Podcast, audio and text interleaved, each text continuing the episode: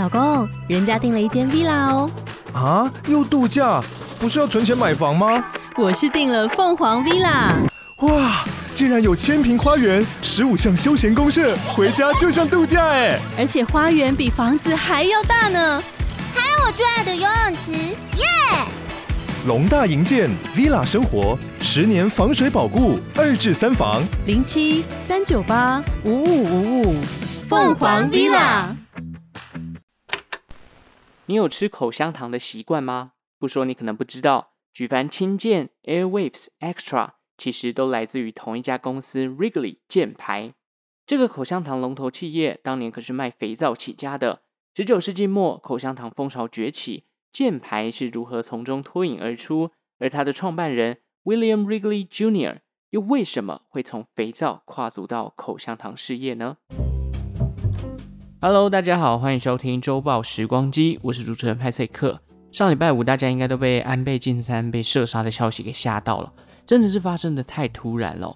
原本他还打算在七月底的时候访问台湾，结果就这样被一个枪手给干掉了。这背后到底会牵扯出多少的事件？真的是细思极恐啦。那台湾真的是痛失一位非常挺台的日本政治人物，在这边派翠克只能说安倍晋三辛苦了，RIP。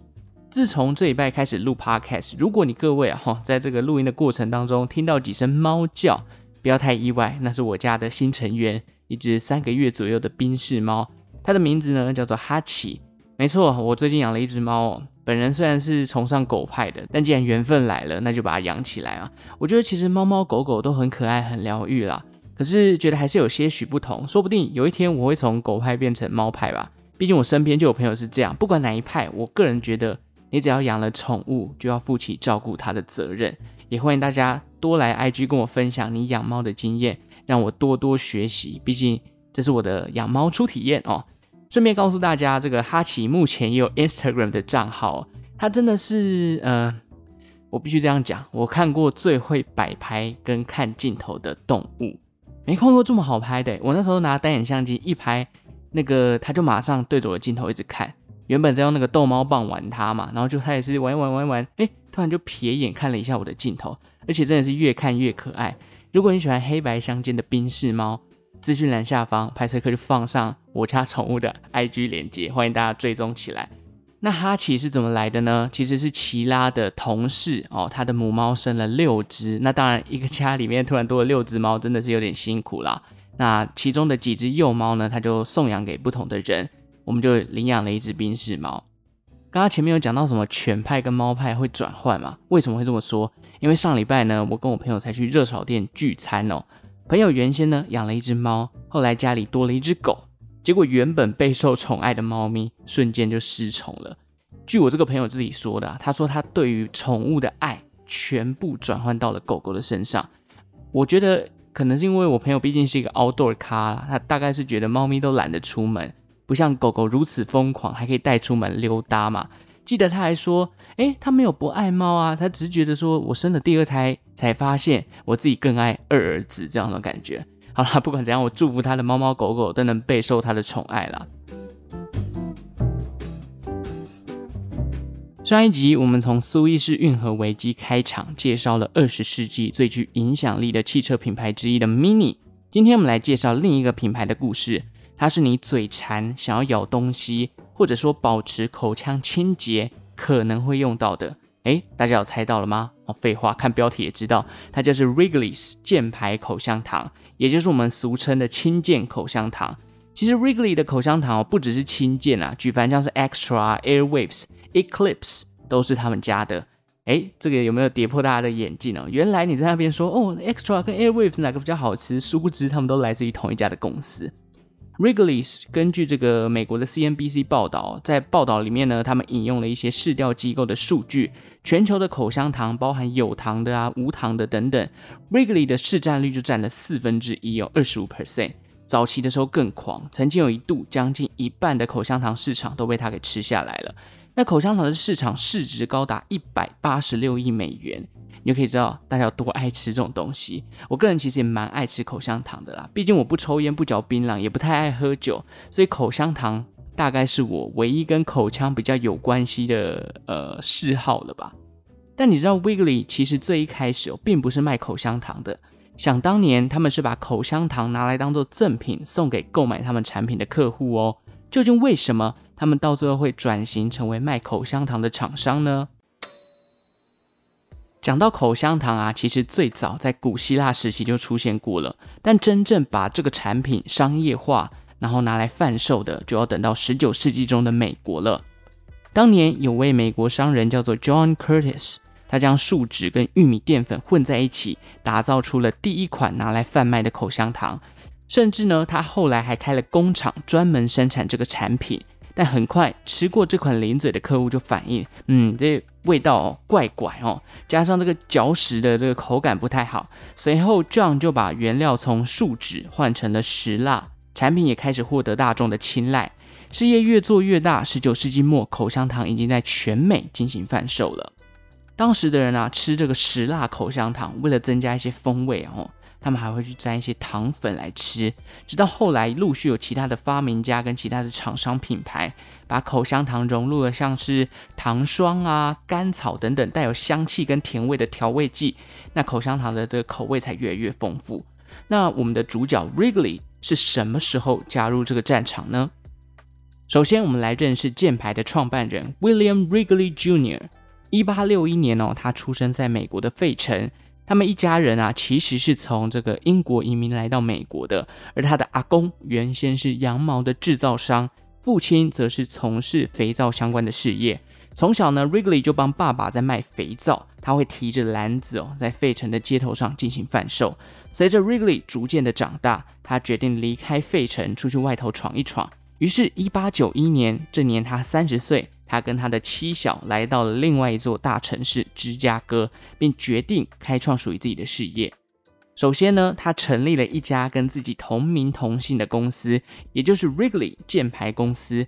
虽说呢，他是开创自己的事业啦，但他还是选择自己熟悉的这个肥皂。创业初期，他为了吸引客人上门哦，他会在客人购买肥皂的同时送给对方一盒泡打粉，有点买肉送葱的概念啦。但时间久了，他发现，哎，客人似乎对于他的泡打粉更有兴趣。于是，Wrigley 索性将公司的主力产品全部改为泡打粉。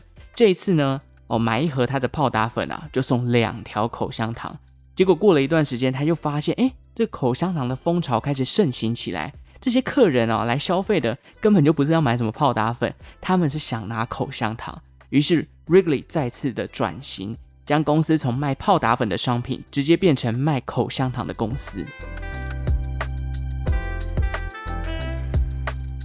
一八九二年，Wrigley 推出了两款口香糖，叫做 Lota Gum 跟 Vassar。两款的客群哦，一个是给儿童跟男性使用，另一个则是给女性。不过，正如上面所说到的，十九世纪末的口香糖风潮崛起。其实有很多很多的公司都跳进来做了，所以这个市场的竞争啊，哦，其实十分的激烈，甚至有公司跟公司之间还会联手来成立口香糖信托，这让 Wrigley 的经营之路更加的困难。后续两年呢，他再次推出新的产品，这个产品我相信蛮多人都熟悉的，也就是我个人蛮爱的白箭哦，很怀念白箭 Spearmint，以及另外一个有水果香气的黄箭 Juicy Fruit。屡屡推出新品哦，其实这个当然是因为你要开发新品要花很多的经费嘛。但是市场是很残酷的，Wrigley 公司成本入不敷出啊，我面临年年亏损的惨况。那后来 Wrigley 怎么翻身成为现在世界上最大的口香糖制造商呢？Wrigley 靠着他之前跑业务的经验啊，让他知道说，你今天产品要卖得好，很重要的一点就是要大量的宣传自家的产品到底好在哪里。所以呢，他表示啊，口香糖。哦，它可以促进你的肠胃蠕动，可以帮你安定心神，让你更加的专注。加上他很重视客户对于自家产品的想法，所以他把大量的预算啊都投在了广告行销上头，包含像是报章杂志啊、户外的看板等等的。很快的，Wrigley's Chewing Gum 就吸引了大众的眼球。后来，Wrigley 他还专注于改良口香糖的品牌包装，那个包装上最经典的箭头哦，成为了 Wrigley 最具代表性的 logo。一九零七年，当年美国的广告费率突然骤减，很多的厂商就觉得，哎，是不是广告没效，都卖不出去？那我们干脆不要做好了。但是 Wrigley 趁机的出手哦，继续砸大量的经费帮自己的产品行销。最终，Wrigley 在众多的品牌当中慢慢的突出。一九零九年，这家公司的营收大暴增，顺势的成为了美国在地最畅销的口香糖品牌。Wrigley 杀出了一条血路，而老板本身也秉持着他自己的座右铭：“Tell them quick and tell them often”，让美国的口香糖市场最终被自己拿下。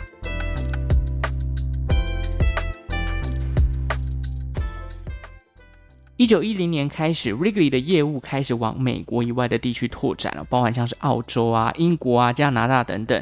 一九一四年这一年呢、，Wrigley 又推出了一个新品，也就是现在市面上最常见的 Double Mint 青箭。到了一九一六年，这家公司还收购了当时美国大联盟芝加哥小熊队的部分股权，后来更在一九二一年获得了几乎小熊队所有的股权，并且在一九二七年的时候把小熊队的主场。改名叫做 Wrigley Field，想当然的，你当年进场看球，这个户外看板最大的广告就是口香糖了。直到 William Wrigley 去世的一九三二年，这家口香糖公司已经在全世界创造了七千五百万元的营收。后来 William 就把公司交给了他的儿子 Philip。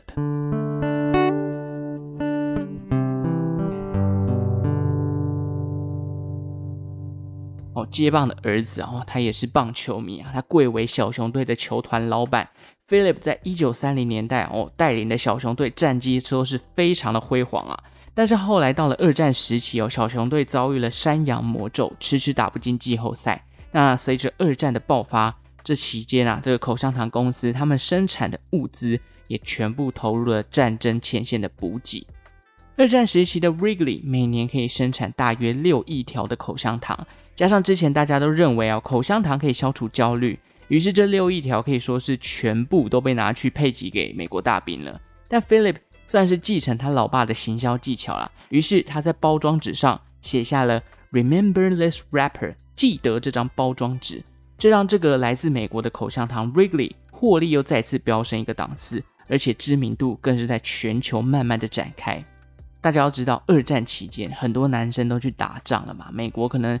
哦，不管是男生，可能也有女生投入这个医疗前线，但大部分的男生哦，可能是当时棒球的主力，没有人打棒球，那小熊队的票房就没了嘛。所以 Philip 干脆组成女子职业棒球联盟，在一九四三年的时候，当年这个联盟啊，超过了六百位女性一同参与打棒球。我只能说 Philip 很强哦，这个行销能力，发现球团已经没有收入，他干脆直接创一个新的联盟，让女生来打球。他掌握了这样的行销重要性，并且在《时代》杂志啊、各地的报纸、期刊开始刊登女子职业联盟的消息。它主打的是哦，这个联盟是二战时期的娱乐，女子棒球，我们来一起欣赏女性打棒球的姿态，然后合家观赏等等这种特色，让这个女子棒球联盟逐渐的扩大。那到了二战结束后啊，Wrigley 的营收还在继续增长。一九五零年代，市场上开始出现这种吃无糖口香糖的观念，开始有一些健康的意识了。因此，在 Philip 去世之后，他的儿子 William 三世在一九八四年的时候，打造了 Wrigley 第一款的无糖口香糖。大家有猜到是什么吗？就是 Extra。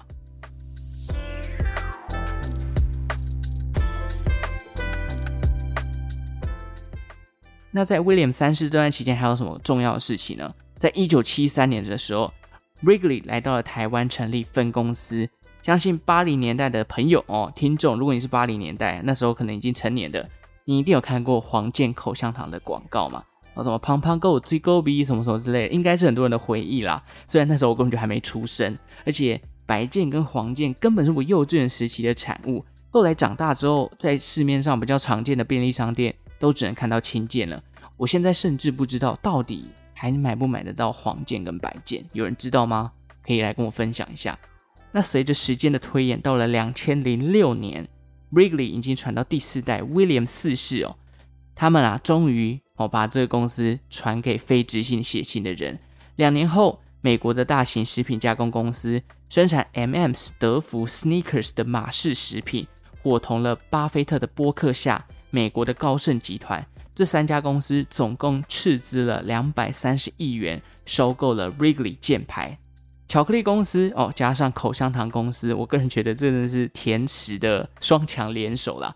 到了二零一六年哦，马氏食品又再次的出手，从巴菲特的手中把剩余的二十趴的股数全数买回来，至此，Brigley 就完全的成为了马氏食品的子公司。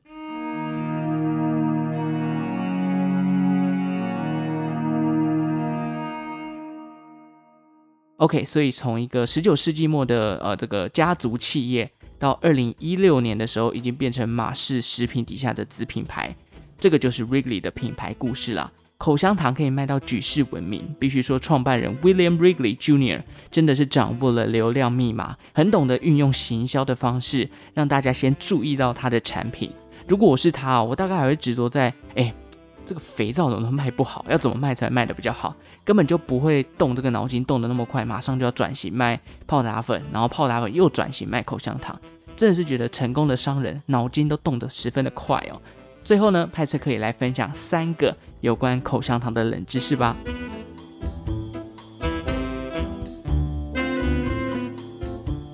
冷知识一：Bubble Gum Alley，Bubble Gum Alley 中文就是口香糖巷弄。这是一个位于美国加州圣路易斯奥比斯波的景点，一片墙上粘满了各式各样的口香糖哦，想到就觉得有点恶心。这种东西居然可以变成景点，你敢信？巷弄呢，它的全长大约二十公尺，旁边的墙啊集结了数以万计的口香糖，而且还是那种别人嚼过的，不是那种就是随便拿过来就直接贴上去的。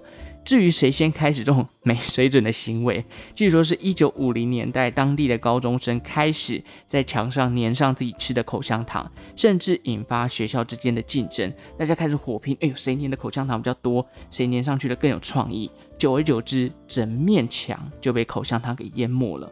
到了一九七零年代，附近的商家开始意识到，诶，这面墙又脏，然后又有卫生的问题，这很可怕嘛。所以他们邀请了当地的卫生局要来进行呃这个消毒 清消的作业，但后来呢，这个清洁大队做完扫除之后，口香糖巷弄还是没有被完全的洗掉，久而久之，反而还吸引了观光客来朝圣。后来商家觉得，哎呦，这个口香糖巷弄可以帮我带来人流，带来一些观光的效益，他们也开始爱上它了。直到现在，这条巷弄已经成为了圣路易斯奥比斯波的知名观光景点。据说巷弄会散发口香糖的香气哦，而且粘上去的口香糖还充满了各种警语跟对政治事件的笔记。巷口啊，还有商家很贴心，假如啊你到这个口香糖巷弄，你想要粘口香糖，但你忘记买的话，不用怕，巷口的商家都帮你准备好自动贩卖机了，你可以直接买口香糖去粘。不过当然啦，在二零二零年新冠疫情最严重的时候，这条巷弄就被封闭起来。当时的巷口跟巷尾啊，被工作人员用超级大型的木板给挡了起来。不过现在也开放了啦。那这个景点，我想问各位，你们真的会想去吗？如果去造访的话，你会在上面贴上你自己的口香糖吗？以派翠克我个人呢，我是觉得我不会。为什么？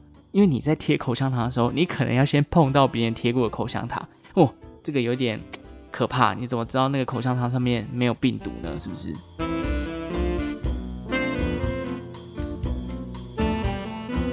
冷知识二：口香糖有助于专注，这是有研究的哦。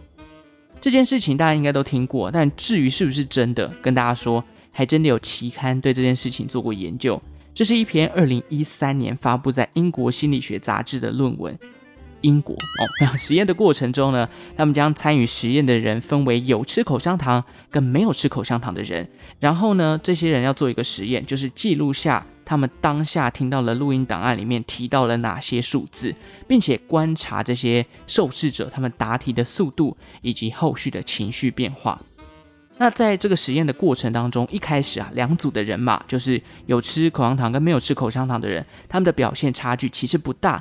但随着时间越来越长，有吃口香糖的小队还是有很高的专注度，而且开始大幅超越那些没有吃口香糖的。因此，实验小组给出了他们的结论，就是如果你需要长时间的专注，吃口香糖多多少少是有帮助的。其实我是蛮相信这个实验结果的啦，因为我觉得吃口香糖真的会让自己比较专心，我自己就有这个习惯。但很重要的一点就是，你在嚼的口香糖不能嚼到没有味道，因为哦，不然这个真的是有够恶心。就是你在嚼一个橡皮筋的感觉，一定要找那种比较耐嚼的。我个人觉得，哎，Airwaves 就很不赖，尤其那种比较凉、比较甜的蜂蜜柠檬啊，或者原味等等的，甜味比较持久，而且本身凉也有洗脑的效果啦。冷知识三：无糖口香糖加起来耐滴滴呢？好多说是无糖口香糖了嘛？为什么吃起来还是甜甜的？这是什么神奇的魔法？其实主要的原因就是因为啊，无糖口香糖里面有一个成分叫做木糖醇，xylitol，xylitol 的 xylitol 哦，木糖醇本身就是天然的物质啦。据说早期呢，它是在植物当中发现的，之后透过氢化提炼出来的，就叫做木糖醇。而它本身其实也算是蔗糖的一种替代品。它除了甜甜的特性之外，它碰到水还有吸热的效果，所以这也是为什么口香糖吃起来有时候会有凉凉的口感，其实多多少少也跟木糖醇有点关系。甚至啊，我们夏天不是有些人最近很喜欢流行什么凉感衣吗？有些凉感衣里面的纤维啊，也有木糖醇的成分哦。木糖醇在医学上是被认证有效可以预防蛀牙的，这个大家应该都有看过口香糖广告，都有听过。但是这边也要提醒大家，就是美国的 FDA 啊曾经发出警告，那就是木糖醇本身对于狗狗有致命的威胁。